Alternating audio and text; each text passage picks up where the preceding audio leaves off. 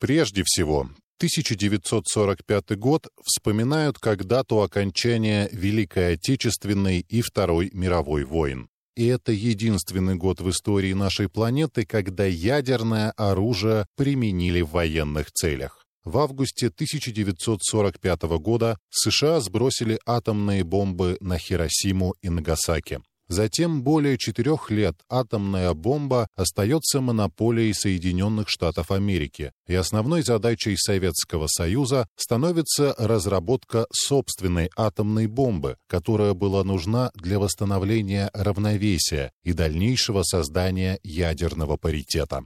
20 августа 1945 года для решения атомной проблемы создается специальный комитет во главе с Лаврентием Берией, руководителем НКВД мощной репрессивной структуры того времени. Как ни печально об этом вспоминать, но исторические реалии не отменишь. На строительстве объектов атомной отрасли использовались значительные людские ресурсы в виде заключенных. Существовала и отлаженная практика использования ученых и специалистов в так называемых «шарашках», где оперативно решались сложнейшие проблемы оборонного характера.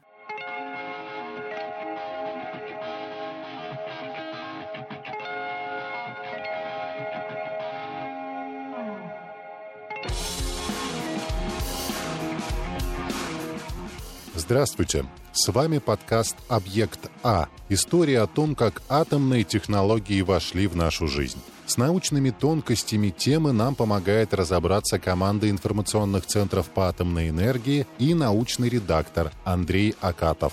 Я Егор Банишевский, руководитель ИЦАЭ Мурманска. Я Светлана Занько, руководитель ИЦАЭ Кирова. И сегодня мы продолжим говорить о начале советского атомного проекта. Надо сказать, что некоторых блестящих ученых удалось вытащить из лагерей именно благодаря атомному проекту. Например, личное заступничество Петра Капицы спасло Льва Ландау, арестованного в апреле 1938 года. Капица написал в ходатайстве – Прошу освободить из-под стражи арестованного профессора физики Льва Давидовича Ландау под мое личное поручительство. Ручаюсь перед НКВД в том, что Ландау не будет вести какой-либо контрреволюционной деятельности в моем институте. И я приму все зависящие от меня меры к тому, чтобы он и вне института никакой контрреволюционной работы не вел. В случае, если я замечу со стороны Ландау какие-либо высказывания, направленные во вред советской власти, то немедленно сообщу об этом органам НКВД. Два дня спустя Ландау был восстановлен в списке сотрудников Института физических проблем. При выходе на свободу не мог передвигаться самостоятельно, а встречавшему его физику тут же сказал «А я научился в уме считать тензоры». Вернемся к созданию специального комитета. Его членами стали три весьма компетентных руководителя промышленности. Борис Ванников, Авраам Завинягин и Михаил Первухин, а также двое ученых – Игорь Курчатов и Петр Капица. Спецкомитет принимал наиболее важные решения по атомному проекту. При нем был образован технический совет, а в качестве оперативного органа – первое главное управление. Они были наделены чрезвычайными полномочиями, могли задействовать практически любые мощности организаций и ведомств страны. Начальником первого главного управления и председателем технического совета назначили Ванникова, его первым заместителем – Завинягина. Они имели огромный опыт организационной работы в государственном масштабе. В Советском Союзе фактически было введено чрезвычайное положение. Для выполнения атомного проекта были мобилизованы ресурсы всей страны. По приблизительным оценкам Центрального разведывательного управления США, число занятых в советском атомном проекте могло доходить до 460 тысяч человек. Большинство из них работало в горнодобывающей промышленности. 50-60 тысяч человек были заняты в строительстве, чуть меньше на производстве, еще меньше занимались исследованиями. И это все в тяжелое послевоенное время. Но бомбу без начинки не сделаешь. И первая проблема состояла в том, чтобы получить уран. Частично эта проблема оперативно решалась за счет обнаруженного в оккупированной Германии спрятанного сокровища – около 100 тонн оксида урана. Кроме того, заключили секретное соглашение с новым правительством освобожденной Чехословакии, Речь шла о поставках в СССР не только всего имеющегося в стране урана, но и вновь добываемого. Тут нужно добавить, что урановые шахты в Чехии долгое время были главным мировым источником этого металла. Они давали около 20 тонн оксида урана в год.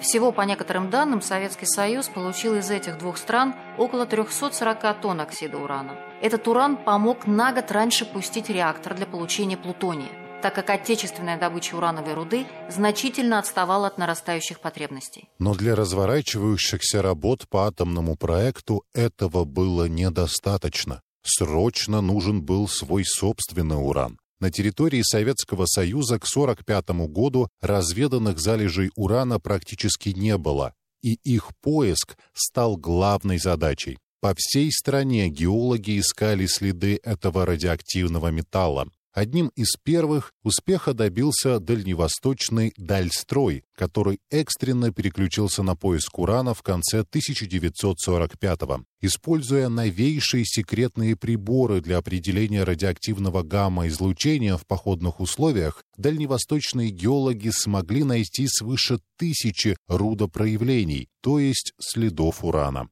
Конечно, не все так радужно было. Обнаруженные залежи располагались на крайнем севере, в абсолютно безлюдных районах, с тяжелейшим климатом. Они были довольно бедными, от 1 до 2 килограммов урана на тонну руды. Но более богатая и доступная урановая руда на территории СССР еще не была найдена. Поэтому, не считаясь любыми сложностями и затратами, найденные залежи стали разрабатывать сразу же. Уран требовался срочно, и за него платили любую цену. Дальстрой ни в чем не ограничивали, ни в рабочей силе, ни в деньгах, ни в продовольствии, причем как для вольных специалистов, так и для зэков. На тот момент в Дальстрое среди работников, непосредственно занятых на урановых рудниках, заключенных было довольно много. Их, по свидетельствам, кормили необычайно щедро.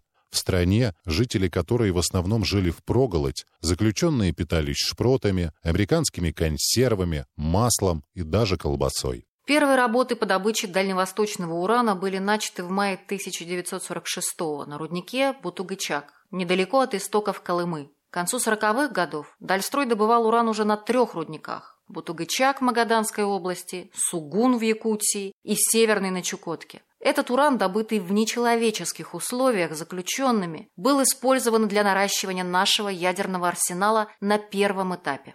Цена этого дальневосточного урана была слишком высока и в человеческих жизнях, и в рублях. Вот, например, как уран попадал к атомщикам. До конца 40-х годов урановую руду с Бутугычага в мешках под усиленной охраной везли 250 километров по прямой на грузовиках в Магадан. Здесь, в порту, руду грузили на подводную лодку, которая через Охотское море и Татарский пролив доставляла свой груз во Владивосток. Там это стратегическое сырье грузили в самолет и отправляли в Москву разработчикам бомбы. Сошла на нет дальневосточная урановая эпопея только вместе с эпохой Сталина. Впрочем, к началу 50-х годов в Советском Союзе уже были разведаны намного более богатые и доступные залежи урана на Украине, в Туркмении и Южном Казахстане. Но найти собственные месторождения урана – это еще не решение проблемы. Уран нужно очищать и обогащать, ведь в урановой руде содержится всего 0,7% изотопа урана-235. Несмотря на то, что в Москве уже была отработана своя технология получения чистого металлического урана, его производство в промышленных масштабах было налажено по немецкой технологии в городе Электросталь в 70 километрах к востоку от столицы. На заводе боеприпасов номер 12 было смонтировано оборудование, вывезенное из Германии с урановой обогатительной фабрики в Ораниенбурге. В конце 1945 года при активном участии немецких специалистов завод выпустил первую партию металлического урана – 137 килограммов. А к октябрю 1946 года, преодолев все трудности, завод номер 12 давал около трех тонн чистого металлического урана в неделю – это означало, что, наконец, были созданы необходимые условия для следующего этапа в разработке бомбы – строительства атомного реактора, который Курчатов планировал еще с 1943 года.